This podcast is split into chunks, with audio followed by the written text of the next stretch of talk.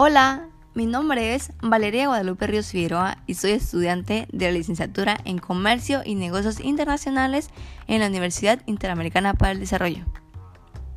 Bienvenidos a este nuevo podcast. El día de hoy les platicaré de un tema muy interesante, en el cual hablaremos de las principales fuentes de información primaria y secundaria. Comencemos. Se denomina fuente de información a diversos tipos de documentos que contienen datos útiles para satisfacer una demanda de información o de conocimiento. Las fuentes de información pueden ser de diverso tipo y pueden brindar datos más o menos fidedignos, lo cual influirá de manera decisiva y determinante en los resultados que vayamos a obtener. Investigar es obtener información y saber investigar es por ende saber cómo recoger la información del modo más confiable posible.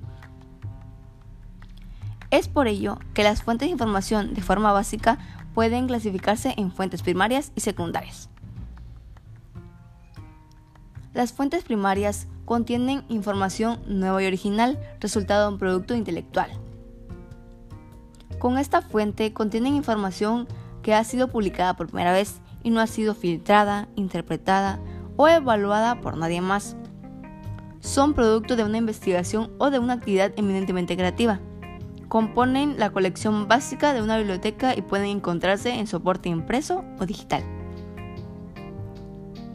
Como por ejemplo en diarios, documentos oficiales de instituciones públicas, informes técnicos, investigación de, de instituciones públicas o privadas, patentes y normas técnicas. En las fuentes secundarias contienen información organizada, elaborada, producto de análisis, extracción o reorganización, que refiere a documentos primarios originales. Están diseñadas para facilitar y maximizar el acceso a las fuentes primarias o a sus contenidos. Esta fuente contiene la colección de referencia de una biblioteca. Se utilizan como cuando no se tiene acceso a la fuente primaria por una razón específica cuando los recursos son limitados y cuando la fuente no es confiable. Permiten confirmar los hallazgos de una investigación y ampliar el contenido de información de una fuente primaria. Un ejemplo sería las enciclopedias, antologías, directorios, libros o artículos que interpretan otros trabajos o investigaciones. Es por ello que para elegir una fuente de información es, importante la confiabilidad de una fuente de información. Esto proviene de un manejo responsable de la misma.